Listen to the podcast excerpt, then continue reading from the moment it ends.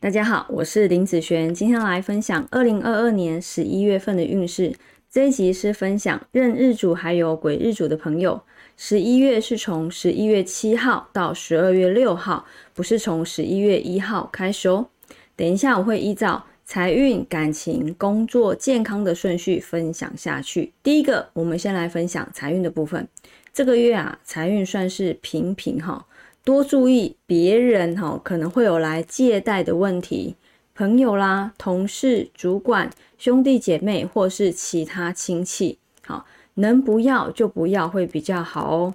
除非啊，嗯，没有要拿回的打算，这个就看你的决定了。那在感情运方面来说呢，哈，男生女生来说，这个月的感情运算是平平的哈，有感情的朋友。会比较没有安全感，好，担心及怀疑的情绪会上升，这不是件好事情。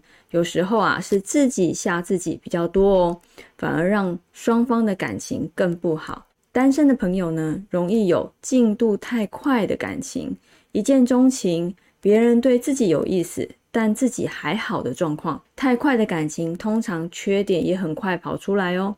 循序渐进，时间拉长一点会比较好。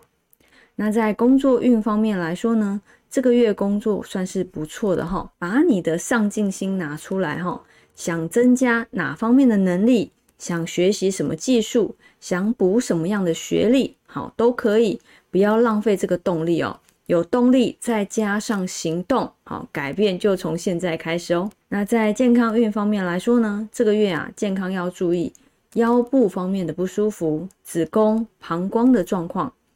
你可以多吃一些像虾子啦、鱼排啦、鱼油啦，这些会有帮助哦。有时间也可以多泡脚、慢走、散步，不止增加心肺功能，还有增加幸运的功效哦。这样这个月就分享到这边，我们下个月见，拜拜。